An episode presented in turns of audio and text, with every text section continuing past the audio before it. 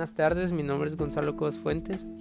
estudiante de la Universidad del Golfo de México, Campus Acayucan, de la licenciatura en Administración de Empresas. El día de hoy realizo este podcast con la finalidad de pues hablar un poco sobre el tema de capacitación en el puesto y un poco de la capacitación de forma general, la cual pues como bien sabemos es una herramienta que utilizan las empresas a nivel general eh, para poder dotar a los subordinados ya sea de nuevos conocimientos, que aprendan nuevas destrezas, habilidades y que puedan tener un desarrollo más personal que ayude a mejorar eh, los objetivos de la empresa y su rendimiento dentro de la misma. Eh, estas capacitaciones se pueden dar de diferentes formas, hay muchas maneras de, llevarlas a cabo y esta va de la mano con eh, las necesidades que presenta la empresa. las capacitaciones generalmente se pueden dar en diferentes sectores y pueden estar enfocadas a diferentes aspectos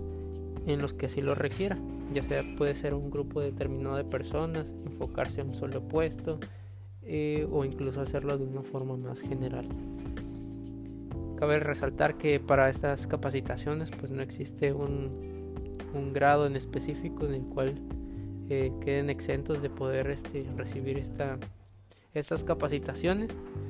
y que por lo regular son de ayuda pues, para poder este, fomentar el crecimiento y el desarrollo personal de, los empleados para, para la empresa en general.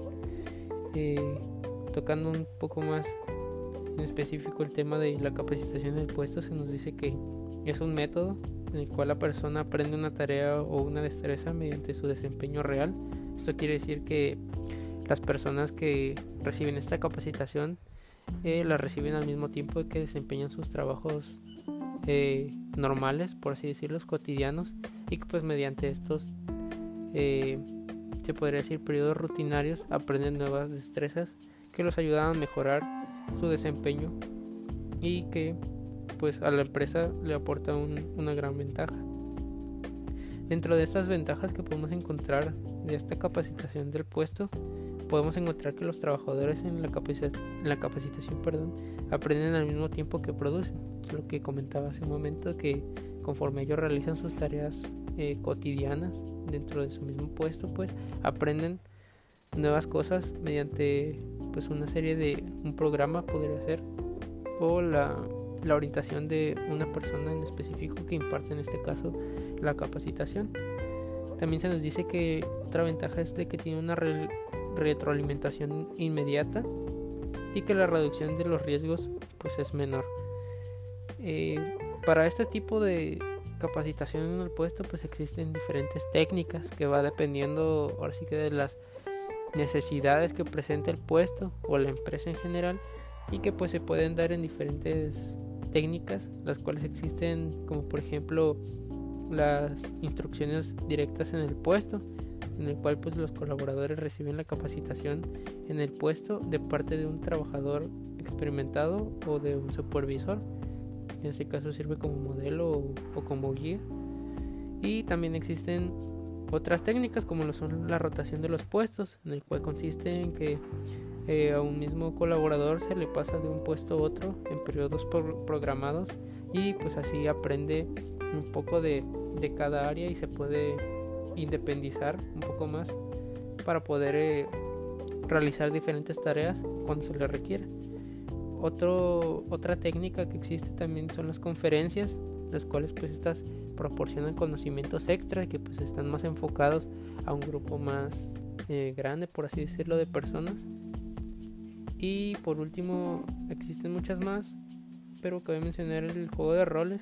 que también dice que consiste en desarrollar roles de, de acuerdo al cargo o tareas que cotidianamente se estarán desempeñando y que pues en esta técnica es útil muy útil para lograr el aprendizaje y desenvolvimiento en ventas, resolución de conflictos y entre otras cosas. Básicamente lo que viene diciendo que la capacitación de los puestos es muy utilizada por las empresas y que sin duda ayuda mucho a, el rendimiento de los trabajadores en sí y que no está de más acompañarlo de, de una serie de, de incentivos que a lo mejor ayuden a motivar un poco más a los subordinados y que presenten una mayor este eh, mayor crecimiento